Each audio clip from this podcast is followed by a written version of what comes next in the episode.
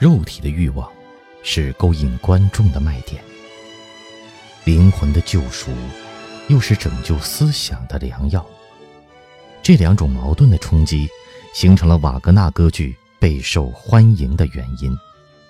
大家好，这里是知乐古典，我是景航，欢迎大家继续聆听五十部值得听的歌剧。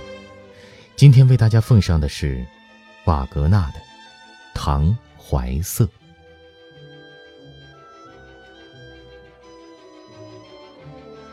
三幕歌剧《唐怀瑟》意译名为《唐豪瑟》，全名《唐怀瑟与瓦特堡歌唱大赛》，与罗恩格林一起是瓦格纳最受欢迎的歌剧。它属于拜鲁伊特音乐节的上演剧目，有两个版本：德雷斯顿版和巴黎版。前一版更对瓦格纳本人的心思，后一版因加入了芭蕾舞，音乐更优美，更受大众的追捧。故事取材于中世纪的两个古老传说，一个是关于维纳斯堡骑士唐豪瑟的故事，另一个是关于十三世纪瓦特堡恋歌诗人的故事。剧情大致是，唐怀瑟沉溺于和美神维纳斯的肉欲之中，心甘情愿成了维纳斯堡的一名卫士。可再美的颜色也有腻烦的时候，他厌倦了这种肉欲横流的生活，回到瓦特堡。回到了圣洁的伊丽莎白身边。不过，张爱玲那套红玫瑰与白玫瑰理论似乎不分时空，通通在每个男人身上都适用。唐怀瑟在参加歌唱比赛时，忘乎所以地赞扬起维纳斯堡里那些妖媚的女人来，这样大不敬的举动，差点招来杀身之祸。盛怒的骑士们都觉得是可忍，孰不可忍。要将其杀之后快，所幸在深爱自己的伊丽莎白求情与保护下，他才捡了条命。唐怀瑟深感悔恨，参加了朝圣之旅，想去罗马祈求教皇赦罪，但他的罗马之行并没如愿以偿，教皇没有轻易宽恕他的罪，而是直言道：“若想得赦免，除非铁树开花。”自己的权杖长出嫩芽，陷入绝望的唐怀瑟一度开始动摇信念，他甚至高声喊：“维纳斯，我要回到你身边。”伴随着远方的教堂钟声，出现了一列送葬队伍。原来可怜的伊丽莎白一语成疾，香消玉殒了。唐怀瑟走上前去，俯观痛哭。悲切的呼喊：“圣洁的伊丽莎白啊，请为我祷告！”随后，也倒在圣女遗体旁，断了气。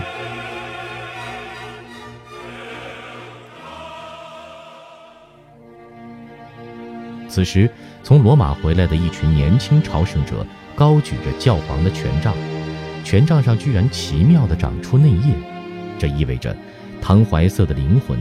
已因伊丽莎白的死而得到了救赎。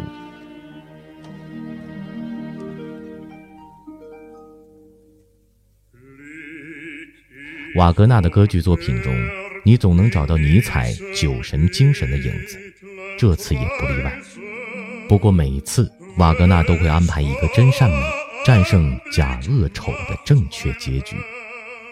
在瓦格纳的歌剧世界里，生命似乎并不是最重要的。灵魂得到救赎才是。为了实现这份崇高的梦想，总会有一个圣洁、美丽、外表柔弱、内心坚定的女人，无怨无悔地走上祭坛。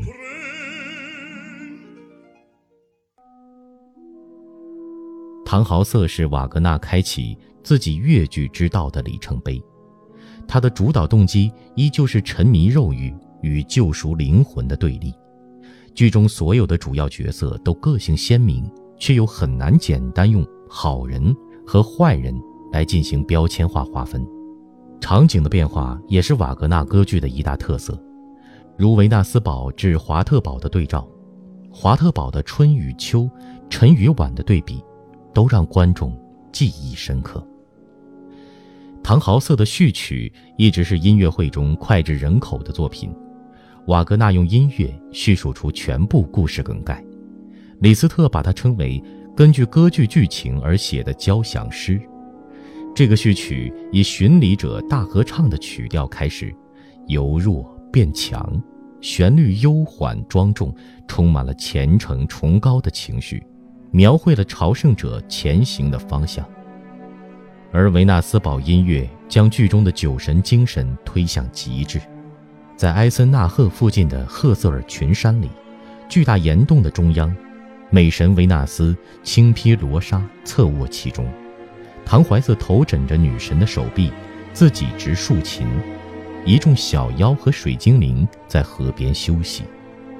年轻的女妖们舞动罗裙，纵欲狂欢。不久，音乐平静下来，只剩维纳斯和唐怀瑟两人。如此精准细腻的角色音乐表现，都要归功于瓦格纳。将管弦乐的性能发挥到了极致，他经常使用某一乐器或乐器群来表现登场人物或剧情发展动机。比如第三幕中，表达伊丽莎白的失望与苦恼，使用单簧管和低音管；他的灵魂远离尘世羁绊，用长笛和双簧管；朝圣者合唱时用长号，沃夫伦用大提琴来代表。之所以说，《唐怀瑟》是瓦格纳最受欢迎的歌剧作品之一，另一原因是剧中那些易于理解的优美歌曲，如《晚星之歌》《入场大进行曲》《歌唱殿堂咏叹调》《歌唱擂台曲》《环顾这高贵的集会》和《牧童之歌》等。让人不解的是，以上这些让人爱不释手的名曲和本剧的主导动机，都没什么太大关系。而那首直接给此剧定基调的中幕大曲《罗马故事》，反倒不怎么受欢迎。在管弦乐配器上，这部作品自然比《漂泊的荷兰人》更进一步。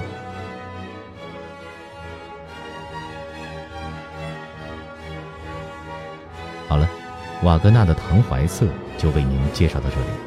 关注我们的微信公众账号或新浪微博“知乐古典音乐”，我们在那里与您不见不散。我们下期再见。